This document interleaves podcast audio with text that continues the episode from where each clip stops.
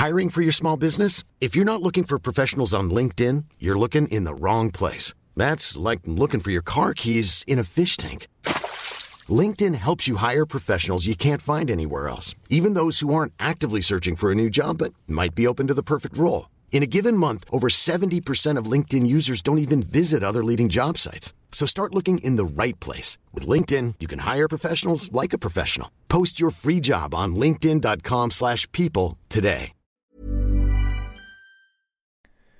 Bonjour à toutes et à tous et bienvenue dans le Morning Moon. Nous sommes mardi 15 mars, il est 6h36 du matin. J'espère que vous avez passé une bonne nuit. C'était plutôt calme sur les marchés malgré l'intensification euh, du conflit en Ukraine euh, avec la Russie. Alors visiblement, il y a des, pourparlers un peu tous les jours. On ne sait pas trop si c'est euh, du lard ou du cochon, on ne sait pas trop si c'est vrai ou pas. Donc en attendant, les marchés font quoi? Ils évoluent au gré justement de ces avancées ou non? Donc en fait, on ne sait plus. je pense que globalement, on en a parlé notamment hier, les marchés en fait sont fatigués. Sont fatigués déjà de savoir si est-ce que c'est plutôt une opportunité ou pas, est-ce que ça va avoir des conséquences durables, moyen, long terme, est-ce que ça va s'intensifier ou pas. Et en fait, vu que personne ne le sait, il n'y a pas trop de décisions. On a vu effectivement également hier en Europe qu'il y a euh, un élastique qui s'est beaucoup plus détendu qu'aux États-Unis. Les, les États-Unis sur les marchés américains, c'est plus délicat depuis une semaine, depuis lundi soir dernier, depuis lundi dernier. C'est toujours un petit peu délicat et on voit que les indices américains ont de plus en plus de mal que les indices européens. Je ne veux pas dire que les indices européens tiennent bien parce qu'ils ont perdu 25% depuis leur plus bas, ils ont pris 10% euh, quasiment depuis leur plus bas également, pas la semaine dernière, mais globalement ils ont pris entre 4 et 5% la semaine dernière, ce qui leur a permis d'effacer une partie euh, des pertes qu'ils ont fait. Mais globalement, le contexte et un peu sur l'attente, voilà, un peu anxiogène. On a eu des décalages qui ont été opérés, on a eu des pics de volatilité. Là, c'est beaucoup plus, je vais pas dire calme, mais en tout cas, euh, on ne sait pas trop sur quel pied danser. Et du coup, bah, les marchés en fait matérialisent et reflètent ce sentiment-là. Donc ça, c'est la première chose. Et d'ailleurs, ça se reflète également sur le, sur le marché des cryptos. On va le voir juste après. Donc ça, c'est la première chose, c'est que on avait vu notamment hier que les indices américains essayent tant bien que mal, notamment l'indice de Jones, de tenir les 33 000 points. Bah, euh, ce matin, il est un petit peu en dessous. Alors, il n'y a, pas péril dans la demeure, encore une fois, mais il n'y a pas d'envie pour le moment de rebondir sur ces niveaux-là, hein, ce qui semble complètement euh, légitime et logique vu euh, l'enlisement qui est en train de s'opérer, notamment en Ukraine. On se dit oui, ils sont en train de discuter, alors qu'en fait, je vais pas dire pas du tout, mais je sais, on ne sait pas bien évidemment les tenants et aboutissants. Euh, on a les frappes qui s'intensifient en Ukraine. En même temps, on nous dit oui, il faut, euh, il y a des avancées, il faut avancer justement sur ces négociations. Donc c'est assez délicat de se faire une opinion. En étant moi-même, je ne sais pas si vous l'êtes ou pas, mais tant mieux si tel est le cas, euh, expert géopolitique et expert en guerre loin de là.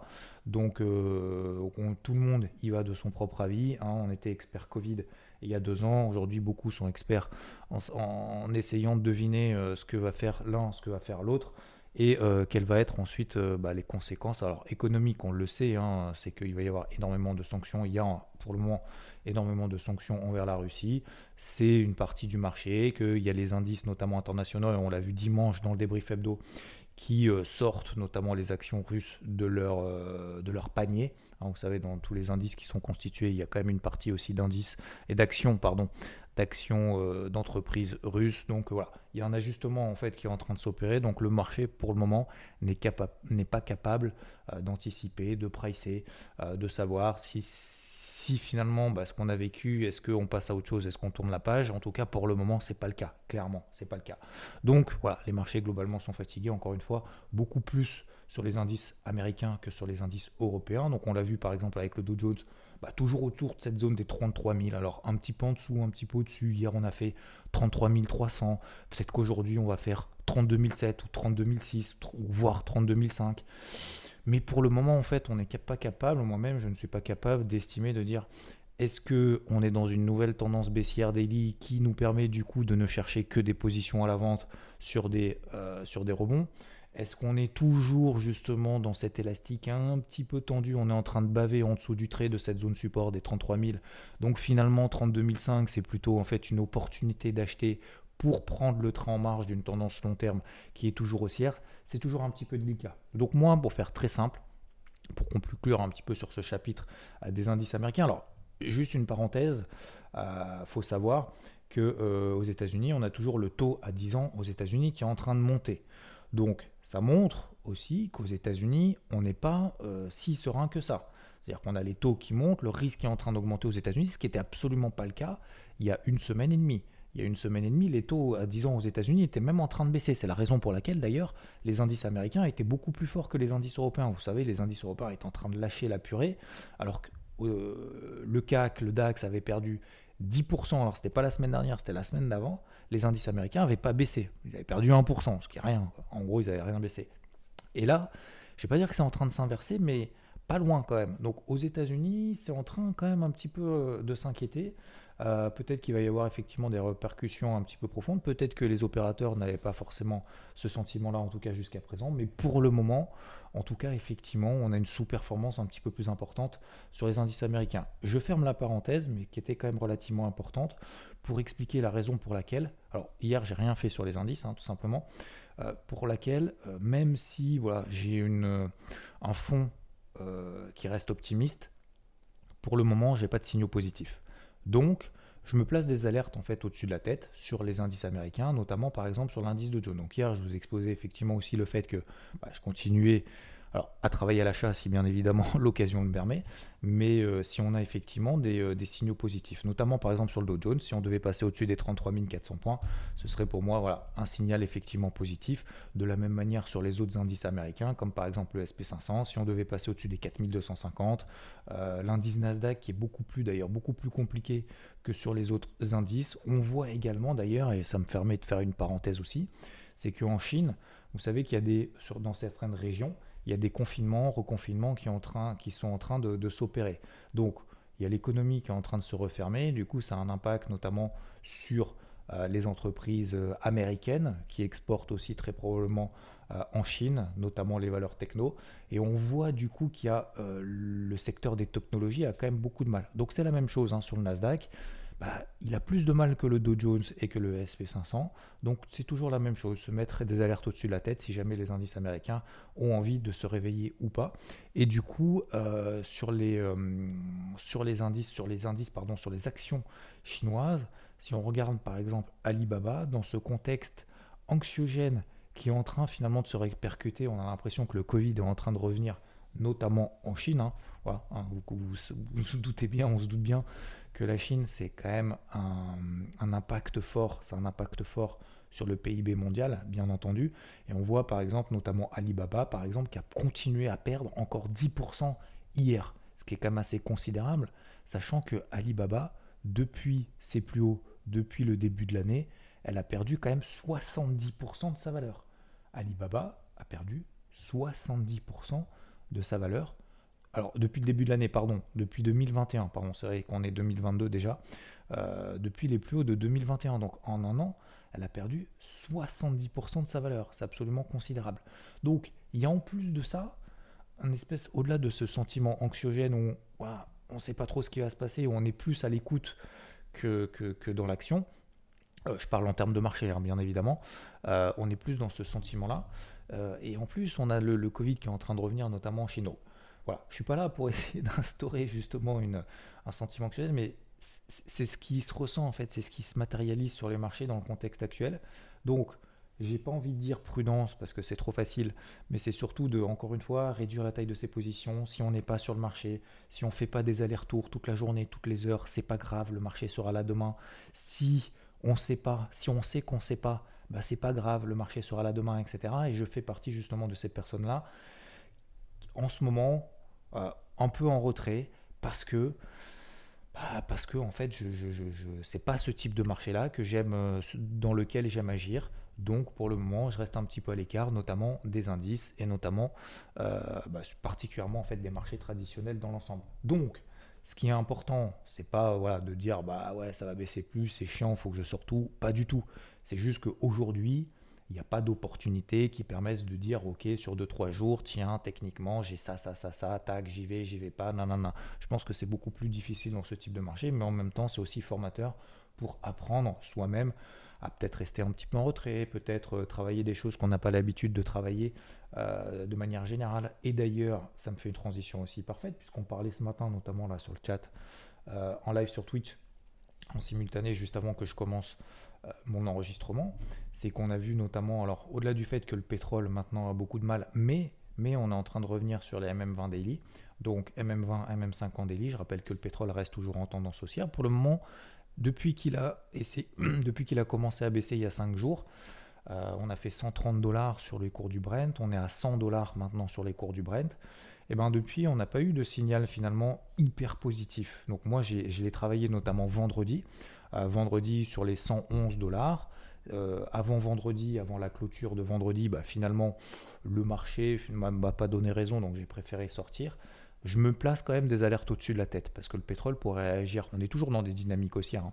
donc le pétrole pourrait réagir quand même assez rapidement d'un coup. Là, le marché est en train, peut-être un nouvel ordre, mais pas, pas un nouvel ordre, mais est dans une, nouvelle dynamique vraiment de limace anxiogène, voilà, j'ai pas envie, bam, bam, bam, tous les matins j'en fais de moins en moins. Hein. l'impression que c'est une espèce de, aussi d'être humain, entre guillemets, hein, parce que c'est le reflet aussi de la, conviction et de, euh, des opérations des investisseurs. Tous les jours, finalement, de se dire, bon, finalement, bah, j'ai pas envie d'y aller, machin, etc. Mais je pense qu'il faut à un moment donné aussi se placer des alertes au-dessus de la tête parce qu'il peut y avoir également un réveil comme ça de manière assez soudain. Et c'est pour ça que sur le pétrole, notamment sur le Brent, bah, tous les jours, je me mets des alertes un petit peu plus un petit peu plus basse. Donc aujourd'hui, notamment sur les cours du Brent, bah, je me place une alerte par exemple sur les 104 dollars. Voilà, 104 dollars. Si on devait passer là au-dessus, je me dirais, ok, là ça peut éventuellement commencer à m'intéresser parce qu'on est en train de réagir sur la même 20 daily, on est toujours dans une dynamique haussière daily et ça peut me donner justement l'opportunité de rentrer un petit achat, mettre un stop justement sous les plus bas qu'on aura fait et d'essayer de voir un petit peu ce que ça donne. Mais pour le moment, ce n'est pas le cas. Donc ça, c'est la première chose. Deuxième chose, c'est euh, sur les métaux précieux. On avait parlé donc avant le début de l'enregistrement de ce live, c'est euh, de ce podcast c'est notamment l'argent. Donc vous vous souvenez, hein, l'argent qu'on avait travaillé au mois de septembre, au mois de décembre, au mois de février, euh, entre 22, 22, 40, c'était le fameux plan 22, 22, 40, donc ça date maintenant d'il y a quasiment 6 mois quand même, hein. Le temps passe vite. Objectif 26, 50, bah, depuis le silver, qu'est-ce qu'il fait? Il fait 24,80. Et quelqu'un justement me disait dans le chat, bon, je me sens un petit peu orphelin de ne plus avoir de, silver en portefeuille, parce qu'effectivement c'est une position qu'on a travaillé à fond, mais je pense qu'il ne faut pas avoir d'amour dans les marchés, c'est ce qui est un petit peu dangereux, et en même temps c'est ce qui paye aussi, c'est de continuer à travailler tant que le marché nous donne raison. On s'est fixé les 26,50, et je me souviens, à 26,50, bah, ça continue à monter un petit peu. On avait fait, on est, je suis sorti quasiment au point où on a fait 26,70, on a quasiment fait 27. Et à ce moment-là, il y avait quand même deux trois personnes qui m'ont posé la question, mais, mais pourquoi tu sors euh, le silver? Parce que en fait, euh, ça fait ça fait que monter. La tendance, elle est redevenue haussière. Bah, je dis oui, peut-être effectivement, mais moi c'était mon plan à l'origine. Moi, ça me dérange pas. Ça fait six mois que je me bats là-dessus. Euh, j'ai envie aussi que le marché me récompense. Donc, j'ai envie de me faire récompenser par le marché. Donc, j'ai pris tout simplement mes bénéfices sur les 26,50 parce que c'était mon plan d'origine. Après, effectivement, j'ai toujours une petite position qui court éventuellement pour viser pourquoi pas beaucoup plus ambitieux sur les 26-70, mais 29 euh, dollars. Mais le gros du job a été fait. Donc, vu que le gros du job a été fait, je garde une toute petite position pour me dire, ok, si jamais j'ai un signal haussier, bah, j'y retournerai avec plaisir. Mais c'était mon plan. Et depuis, en fait, vous voyez que ça fait que baisser. Donc, faut pas céder au mode. Alors, ce qu'on appelle le FOMO, c'est assez facile d'utiliser ce terme-là. C'est pour dire, en gros, j'achète sans vraiment comprendre pourquoi ni dans une zone d'intervention qui me semble intéressante, etc. etc. Donc vous voyez que finalement, c'est un mal pour un bien, et j'ai basculé. J'ai basculé, donc comme vous le savez très probablement, sur l'eurodoll, l'eurodoll qui est arrivé sur une grosse zone mensuelle, sur les 1,04, 1,07, 1,04. Alors je sais, on est à 1,09, quasiment à 1,10, mais on a commencé à donner des signaux je ne vais pas dire positif, hein, parce que les signaux sont vraiment light, hein, pour en toute humilité. Et quand bien même je suis à l'achat, vous voyez, je ne suis pas non plus complètement aveugle. Mais on est toujours dans une dynamique baissière depuis le mois de juin euh, l'année dernière.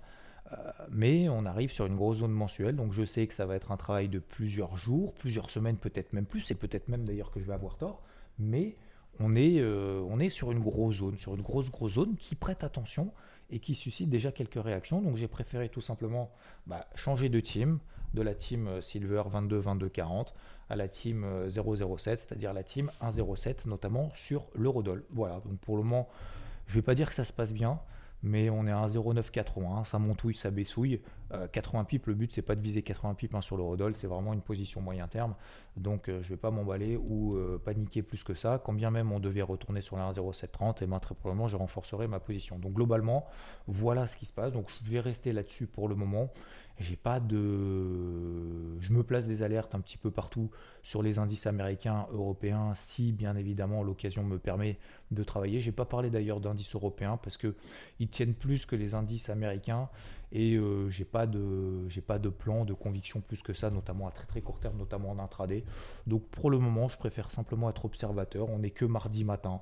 Les marchés européens n'ont pas ouvert. Hier, il s'est passé pas mal de choses également sur le marché des cryptos.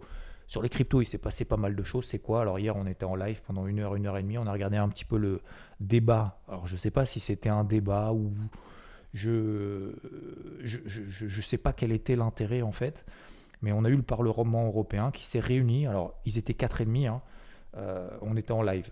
Surtout, c'était assez. Euh, je vais pas dire drôle parce que je suis pas là pour me moquer, parce que voilà, c'est des, personnes aussi qui, essayent de, faire quelque chose. Mais euh, je veux dire, on a essayé de passer le temps, on va dire, mais il s'est rien passé, ils se sont rien dit. Le fameux Mika, alors ça a été refusé, hein, cette interdiction de tout ce qui est euh, proof of work. Donc en gros, d'interdire le minage de trois quarts des, des cryptos qui existent dans le monde. Euh, ça a été refusé, donc tant mieux. Ils se réuniront à nouveau mardi prochain, je crois que c'est autour dans l'après-midi, en fin d'après-midi, pour essayer à nouveau de débattre de tout ça. Mais en gros, ça a été refusé. Et en gros, ce qu'ils se sont dit, c'est absolument rien. Donc en fait, ils ont répété tout le temps la même chose. Donc, euh, on était effectivement, comme ils le disent sur le, sur le chat en live sur, euh, sur Twitch, on était plus nombreux. Nous étions plus nombreux que, que. Mais effectivement, on était beaucoup, beaucoup plus nombreux qu'eux. On était dix fois plus qu'eux. Mais ouais, ils étaient 4, 4 et demi. Et Bon voilà, on a passé un bon moment, c'était assez drôle, mais euh, encore une fois, c'est pas drôle pour se moquer ou quoi que ce soit. Je suis pas du tout dans cette euh, optique-là et vous le savez vous, si vous me connaissez. Mais, euh, mais voilà, il s'est rien passé. Donc Mika, on verra ça plus tard. visiblement, ils se disent que d'ici 2025, on verra bien comment ça se passe et si on met en application tout ça ou pas. Mais en gros, ils se laissent le temps. Le but, je pense que c'est de faire passer un message, de comprendre que les cryptos, faut pas que ce soit, surtout dans le contexte actuel, dédié au détournement de sanctions, donc concrètement que ce soit du blanchiment. Euh, donc ça, c'est, je pense que ça, été le message qui a été passé. Et en même temps, on l'a vu dans les transactions que les cryptos ne sont pas non plus enflammés, malgré ce conflit, ne se sont pas enflammés, malgré le fait que le rouble, par exemple, s'effondre. Donc on n'est pas du tout dans cette optique-là pour le moment. Quand bien même c'est un peu leur cheval de bataille, notamment par le roman européen, on n'a pas eu de, on n'a pas eu non plus de, il n'y a pas de proposition en fait qui, qui soit claire. Et encore une fois, de toute façon, quand bien même ils devaient le voter, hein, ça concernerait l'Europe. Donc à votre avis, avec le ban, avec le ban des cryptos en Chine, qu'est-ce qui s'est passé? Délocalisation. Qu'est-ce qui se passerait si on bannit euh, le proof of work en Europe? Bah, Délocalisation tout simplement. Donc ça mettrait effectivement, on se tirait une balle dans le pied, on se mettrait des bateaux dans les roues, on se mettrait nous-mêmes nos, alors qu'on est sur le vélo en train de se dire ok on est en train de développer ce truc là essayer de l'encadrer pourquoi pas effectivement l'encadrer c'est très important mais on est sur notre vélo on se met euh, son propre bâton dans sa propre roue et bam allez hop on se fait un soleil et puis euh, on essayera de rouler ailleurs avec un autre vélo et malheureusement c'est ce qui risque de se passer. Donc ça je pense que globalement au moins ils ont compris ça on a vu ça avec le vote et ça c'est plutôt alors je vais pas dire une bonne nouvelle mais en tout cas, c'est un non-événement total. Tout le monde était stressé il y a quelques jours en disant Mika, Mika, Mika, euh, qu'est-ce qui va se passer et tout. Alors qu'en fait, il s'est absolument rien passé. Hier, le Bitcoin a pris 2%.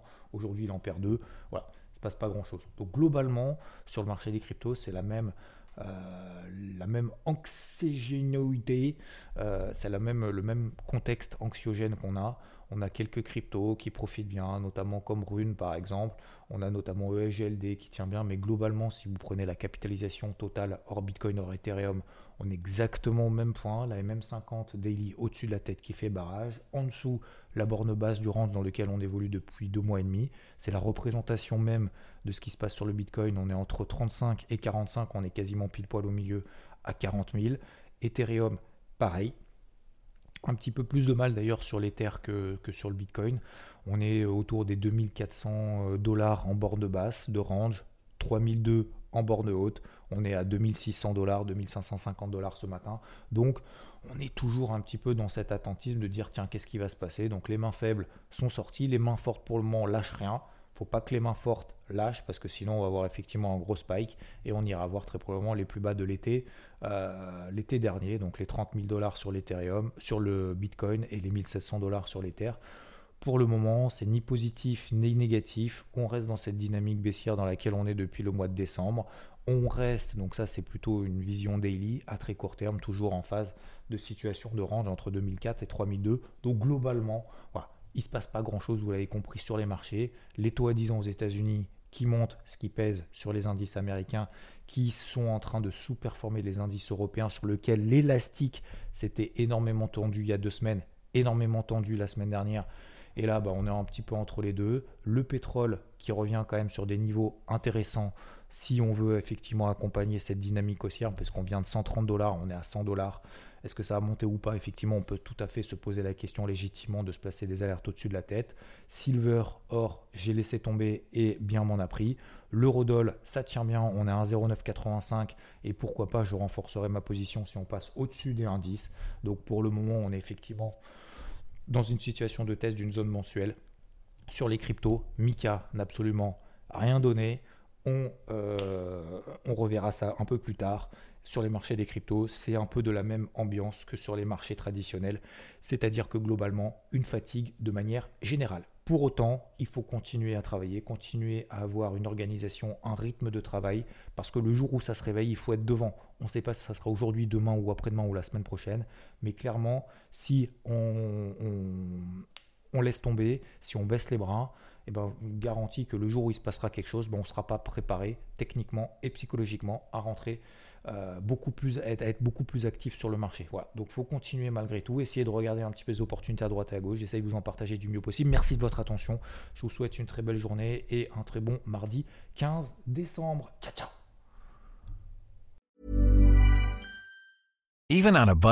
Quality is non-negotiable. That's why Quince is the place to score high-end essentials at 50 to 80% less than similar brands. Get your hands on buttery soft cashmere sweaters from just 60 bucks, Italian leather jackets, and so much more. And the best part about Quince, they exclusively partner with factories committed to safe, ethical, and responsible manufacturing. Elevate your style without the elevated price tag with Quince. Go to quince.com slash upgrade for free shipping and 365-day returns.